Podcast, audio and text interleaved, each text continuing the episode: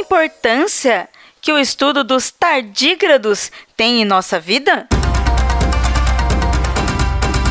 Naruhodo. Bem-vindo ao Naruhodo, o podcast para quem tem fome de aprender. E este é um programa especial com mulheres podcasters. Para você entender melhor, siga e acompanhe a hashtag Mulheres Podcasters, um movimento para divulgar a presença e o trabalho das minas na mídia podcast. Olá, ouvinte do Naruhodô, aqui é o Ken Fujioka. Como você já deve ter percebido, este é um episódio especial. É o episódio do Naruhodô em apoio à campanha O Podcast é Delas. Essa campanha nasceu com o objetivo de aumentar a participação das mulheres na podosfera e desde o ano passado acontece no mês de março, mês do Dia Internacional das Mulheres. O Naruhodô já apoia podcasts produzidos por mulheres veiculando spots o ano todo. Mas nesse episódio fomos além. Convidamos a Ira Croft, do podcast Ponto G, e a Marcela Ponce de Leon, do podcast Baseado em Fatos Surreais, para serem as âncoras do Naruhodô. E elas convidaram a bióloga Érica Santos como a cientista desse episódio. Ou seja, mulheres dominando geral. Eu espero que vocês curtam ouvir tanto quanto a gente curtiu produzir. Naruhodo, ilustríssimo ouvinte. E é com vocês, Minas Podcasters. Oi, eu sou Marcela Afonso de Leon, co-host do Baseado em Fatos Reais, e hoje eu estou aqui para desvendar um mito. Olá, eu sou Ira Croft, apresentadora do podcast Ponto G. Eu acho que você já ouviu a minha voz aqui e a voz da Marcela também em alguns spots, mas é a primeira vez que estamos aqui participando em de apresentando Naruhodô. Sim! Que emoção, né? Uhum. Então, olá, eu sou Erika Santos e eu sou bióloga, mestre em biologia animal e fazendo doutorado em biologia. E meu assunto de estudo basicamente são os tardígrados marinhos. As super criaturas! o máximo! Tipo isso. A gente quer saber, Érica, qual que é a importância do estudo dos tardígrados para nós seres humanos? A princípio, eles talvez não tenham, quando a gente dá um, um primeiro olhar, talvez a gente não veja muita importância direta, né? Porque apesar desses animais volta e meia estarem aparecendo na mídia como é, animais indestrutíveis e, e falando um monte de coisas sobre eles, porque eles foram descobertos há pouco tempo, assim, na 1776, mas a gente tem ainda pesquisas bem básicas, como tipo, ainda saber é, onde eles estão, espécies novas, coisas desse tipo. Como a gente tem também umas pesquisas mais avançadas, que é em relação a essas coisas de ele sobreviver ao vácuo, dele conseguir regenerar DNA ou coisas do tipo. Então, como ainda está num processo de descobrir como são esses processos, como é que isso funciona, como é que ele regenera DNA, como é que ele sobrevive ao vácuo. Então, ainda não tem aplicações muito diretas. O que a gente tem é uma perspectiva muito grande de que essas descobertas possam, em breve, o mais breve possível, servir diretamente aos seres humanos. É assim mesmo que fala? É tardígrados, é isso mesmo? Isso, é. Em português a gente falaria tardígrado, no plural ou tardígrado, se estiver falando no singular. Mas se a gente estiver falando da organização, né, de como ele se organiza zoologicamente, né, porque são animais, a gente falaria tardígrada, porque eles fazem parte do filo tardígrada. E filo hum. é uma organização biológica que a gente tem para a gente organizar. É, é uma forma de organizar os animais ou os organismos, né? Porque tem outros organismos que também são classificados dessa forma, para que a gente tenha mais facilidade de estudar. Então, quando a gente lá na escola aprendeu reino animal, reino de plantas, reino dos fungos, e embaixo de reino está filo. Então, o grupo dele, né, o filo tardígrada, é um, uma divisão, digamos assim, que está equiparada a outras artrópodos, por exemplo. Artrópoda é um filo, né? E dentro de hum. artrópoda a gente tem várias coisas, inseto, crustáceos, mas tardígrada também é um filo, tá ali no mesmo, digamos que no mesmo patamar. e abaixo Entendi. só de reino. Então ele tem uma linhagem muito própria, digamos assim. Então tardígrada vai servir para filo e tardígrados. Se a gente vai escrevendo um texto em português, a gente pode falar tardígrados ou falar filo tardígrada. Aí só tem essa diferençazinha. E basicamente para todos os animais tem alguma coisa desse tipo. E aí às vezes até a gente encontra as confusões, mas é normal, porque tem muita gente que não sabe. Beleza. Eu ia até perguntar o que era, mas como você já falou, eu acho que ficou ótimo. Então posso ir pra minha pergunta popzeira. o tardígrado, para nós, meros seres humanos, leigos, que estamos aqui para aprender sobre ciência, ele ficou famoso em 2007, quando foi lançado ao espaço para um experimento. E agora, esse ano, ele ficou mais famoso ainda. Meu, olha só, o tardígrado, ele é muito mais popzera do que muito celeb aqui na Terra. Ele ficou famoso porque ele aparece na série Star Trek Discovery. Eu vi esse episódio, gente, é sensacional. Sim, eu vi também. E no episódio ele aparece como uma fonte de energia. São vários experimentos que acontecem com ele na série, não vamos dar tantos spoilers aqui para você assistir. E num dos episódios em que ele aparece, um dos personagens injeta parte do seu DNA em si mesmo para o uso desta energia. Na vida real, depois que houve o envio do tardígrado lá para o espaço, em que ele voltou e teve vários estudos, eu estou falando isso com pesquisas na internet, viu, gente? Porque, como eu já falei, não tem nada de cientista aqui. em um dos estudos, os cientistas usaram uma das proteínas em células humanas e expôs essas células modificadas a raio-x. Elas sofreram menos danos que as células não tratadas.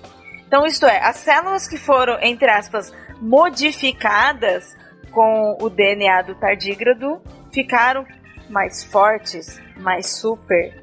A gente pode dizer que serão os tardígrados a nossa futura mutação com seres humanos, Érica? É, não sei.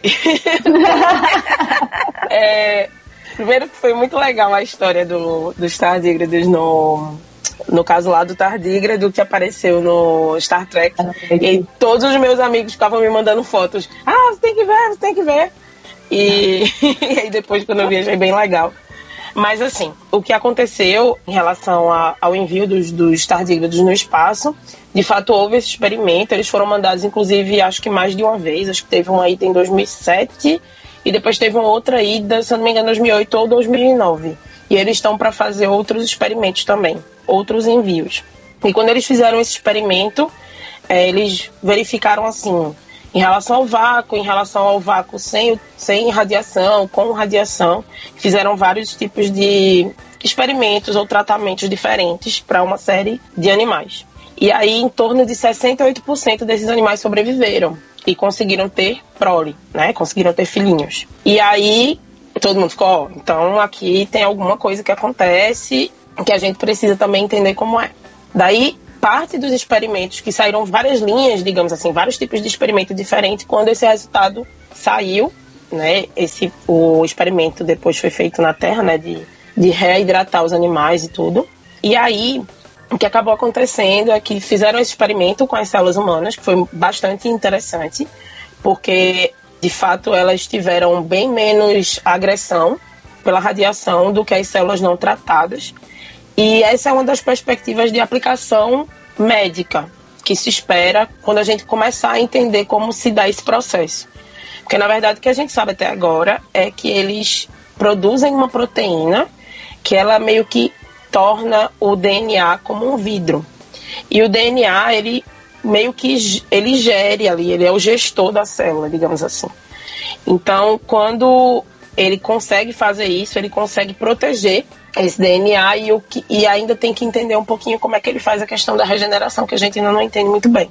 Mas a questão da proteção já é uma coisa absurda pra gente, que pode ter aplicação não só é, mais direta assim, mas imagina uma coisa mais palpável do que a gente imaginar tipo uma mutação futura, né, da gente todos os humanos virarem como se fossem organismos geneticamente modificados, seria a gente pensar em um tratamento de câncer, por exemplo, Hum. onde uma pessoa que está fazendo um tratamento de câncer, tomando radiação, ela pode ter menos efeitos colaterais da radiação por estar mais protegida se a gente consegue sintetizar essa proteína e fazer ela aplicável a humanos. Ou então, é, no caso, tem um outro uso que eu acho fantástico, que é a questão das vacinas. Então, você conseguir fazer com que as vacinas se mantenham, porque vacina tem material biológico, né? Então, você conseguir manter as vacinas sem refrigeração, por exemplo, seria uma coisa fantástica, porque a gente poderia atingir, digamos que, locais no mundo onde é muito difícil o acesso de vacinas por não conseguir manter essa refrigeração até a vacina chegar lá. Então, seria um, um possível uso. Ou mesmo para agricultura, que é uma outra linha de possibilidade, assim, né? uma outra hipótese de usar é, em plantas na agricultura para evitar algum tipo de dano por agrotóxico ou coisas do tipo. Então tem vários potenciais usos, mas eu acho que pensar no ser humano como um organismo geneticamente modificado, como acontece em Star Trek, acho que vai demorar um pouco ainda. uma, uma das matérias que eu estava lendo sobre o assunto chama o tardígrado de Highlander microscópico diz que ele aguenta a temperatura desde menos de 270 graus Celsius até mais de 151 graus Celsius. Esse tipo de, de resistência até a temperatura, você não acha que um dia pode ser usado, sei lá, para fabricar roupas para gente ou sei lá, uma segunda pele, alguma coisa assim? Sim, eu, eu acho que é meio que possível. Assim, na verdade, isso é uma questão, eu acho, até de mais de tempo e de investimento de tempo, né, em estar tá pesquisando sobre isso, em como sintetizar e, e coisas do tipo, do que de impossível. Sou uma pessoa bem believer, talvez. Mas, tipo, é, no caso, eles de fato têm essas peculiaridades, né, de aguentar temperaturas muito frias, já fizeram experimentos com acima do ponto de ebulição da água, né, sei lá, 150 uhum. graus. Uhum. É, já encontraram eles também em zonas termais e, tipo, eles lá viviam de boa, né, não estavam nem sequer em processo de insistamento nem nada. E também tem a questão de que eles aguentam muita radiação e é porque na verdade o que acontece com esses animais é que eles têm uma capacidade muito incrível, que é isso que os torna talvez muito peculiares.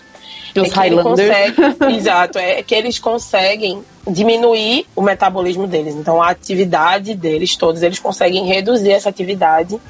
Eles se desidratam, né? E eles conseguem reduzir essa atividade até menos de 10%. Você falou que eles desidratam, e eu vi que eles ficam desidratados até. chega a ficar desidratados por até 10 anos, é verdade isso? Isso, é. é. Tinha um. Pronto, e, e tem um mito muito legal em relação a isso. E que tinha até em livros de zoologia que a gente estudava na faculdade, tipo, ah, lá os tardígrados conseguem ficar 100 anos em esse estado. E todo mundo, caramba, é muito tempo.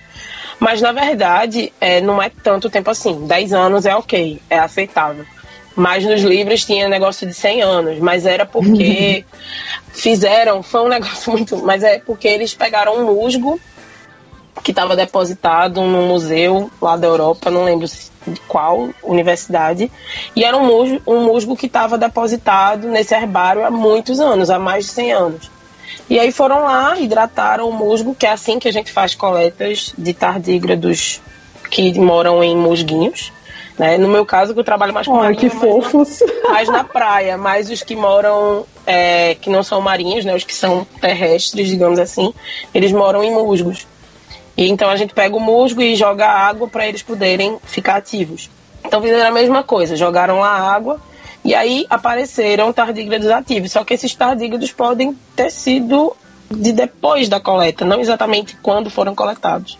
E aí, justamente por não ter essa certeza, se descartou essa ideia de que eles ficam um século, né? E aí hoje em dia é mais hum. aceitável que eles fiquem aí uma década, é mais é mais certo, é mais comprovado, tá? Que você pega e eles de fato sobrevivem, porque essa condição que eles ficam, que a gente chama de criptobiose, tem um nome aí esquisito, é uma condição onde eles baixam muito o metabolismo deles, chegando a menos de 10% do metabolismo, então imagina que eles estão praticamente mortos, mas depois que as condições voltam ao normal, que ele volta a ter água para viver, porque eles dependem de água para viver, então ele acorda lá e fica tranquilinho, tem filhos e tudo mais. Põe ovos. Ah, que legal. Será que essa história deles terem sido encontrados aí em Londres não é porque eu, eu, vi também que a gente encontra ele em diversos lugares assim do planeta, desde geleiras da Antártida até tipo musgo que tem assim na,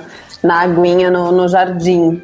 Será que não, não foi por isso? Sim, provavelmente porque como tava, era um material muito antigo, mas estava lá no museu, não estava exatamente isolado, impossível de qualquer outra pessoa acessar. As pessoas iam lá, manipulavam esse material e pode ser que tenha vindo da própria água, inclusive. Geralmente no laboratório a gente tem que botar telas na, nas torneiras muitas vezes, porque nossa água ela tá cheia de micro-organismos e não que eles façam exatamente mal, porque a maioria deles são de vida livre e não fazem mal algum. Mas para as amostras, quando a gente está analisando no laboratório, isso pode dar uma contaminação e umas informações erradas. E pode ter sido isso que aconteceu. Na hora lá que molharam, de repente ele estava até na água, não estava exatamente na, no musgo. Hum, eu consigo ver um tardígrado, assim, seu... A olho nu, não.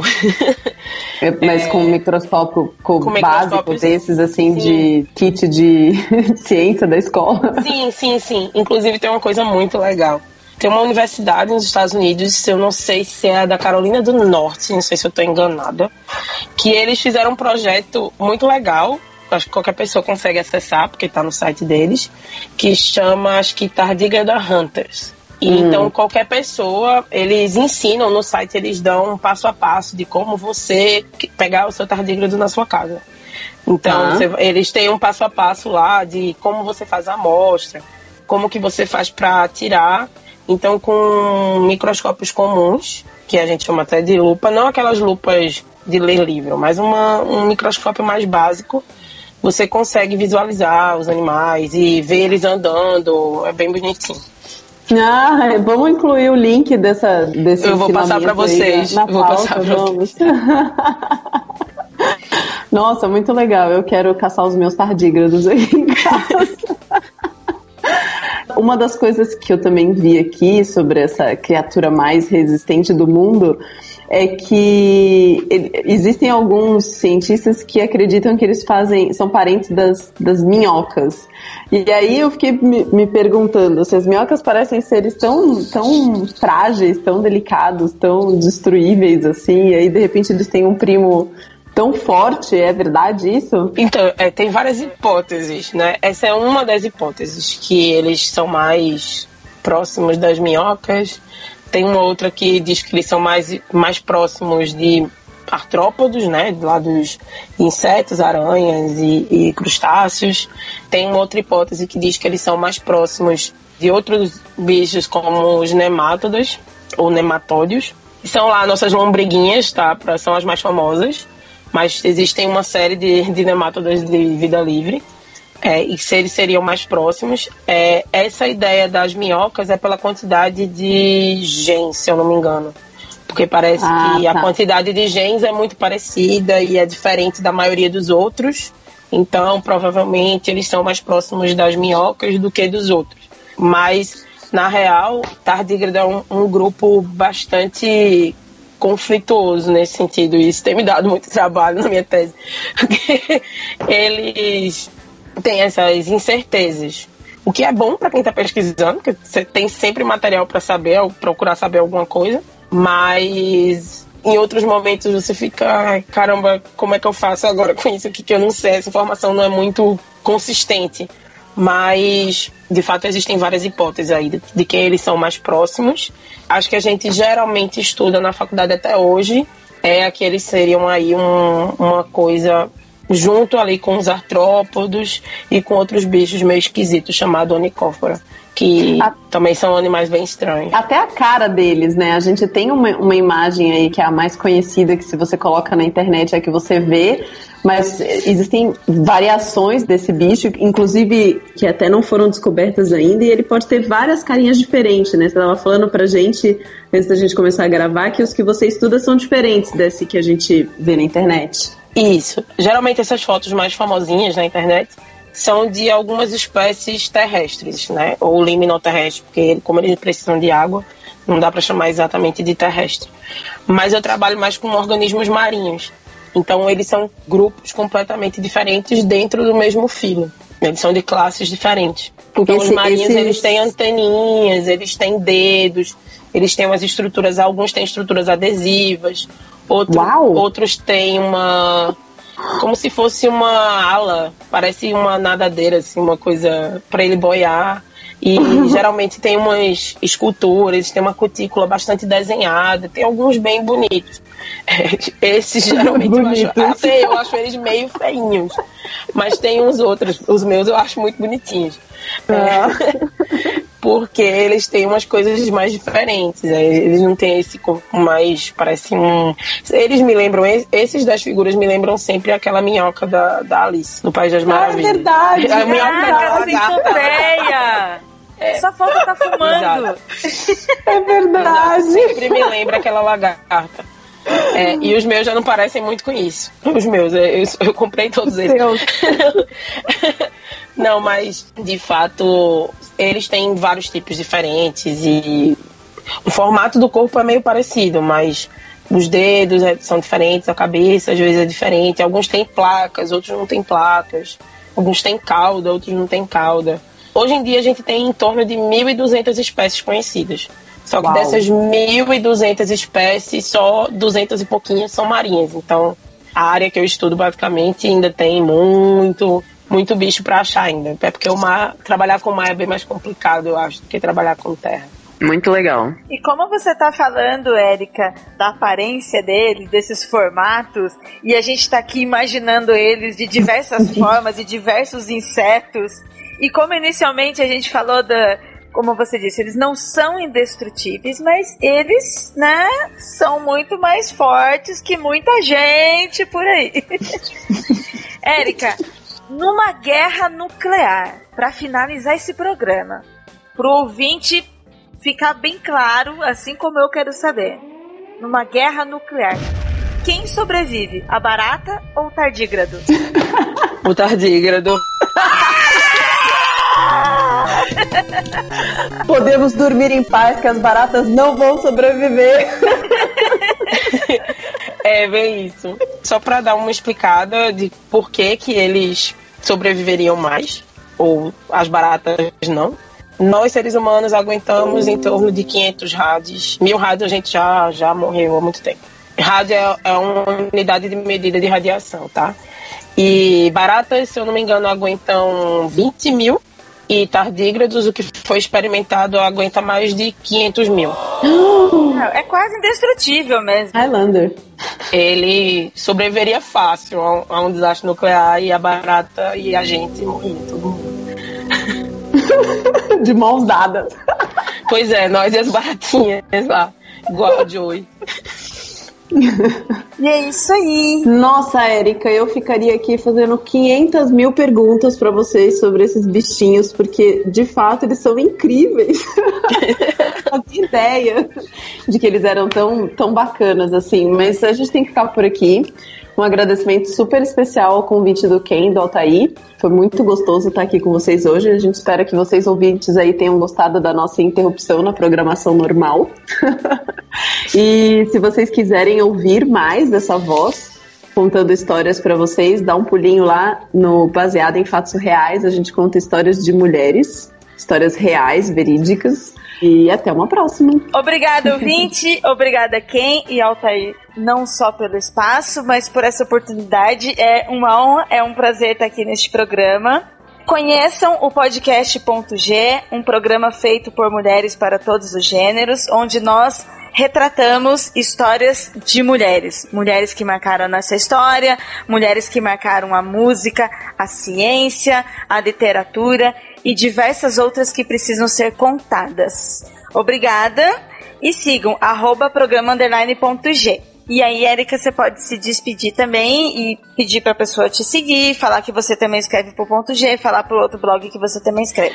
Tá bom, então eu queria agradecer pelo convite. É sempre bom falar dos, dos bichinhos. É, do mesmo jeito que se passaria muito tempo perguntando, eu passaria muito tempo falando sobre eles. Para além da academia, é, eu faço pauta, né? Eu sou pauteira do ponto G, então nos acompanhem lá. E para além do ponto G, eu também tenho um blog que fala um pouco sobre sustentabilidade e meio ambiente, que é o Econectando. Então, se vocês quiserem, vocês podem seguir a gente no Facebook. E eu tô sempre lá pelo Twitter, Malva Underline Underline, são duas. E é isso, foi um prazer estar aqui falando um pouco sobre os tardígrados. Só faltou eu falar a minha arroba também, né? Fala! BF Surreais. Tchau, gente, até a próxima. Até! Tchau, tchau. Sigam e escutem a gente também. Você sabia que pode ajudar a manter o Naruhodô no ar? Ao contribuir, você pode ter acesso ao grupo fechado no Facebook e receber conteúdos exclusivos. Acesse apoia.se barra Podcast. E você já sabe, aqui no Naruhodô, quem faz a pauta é você. Você tem alguma pergunta pra gente ou quer comentar algum episódio? Escreva pra nós. podcast@naruhodô.com.br. Repetindo, podcast@naruhodô.com.br. E lembre-se, mande nome completo, idade, profissão e a cidade de onde você está falando. É isso aí. Naruhodô.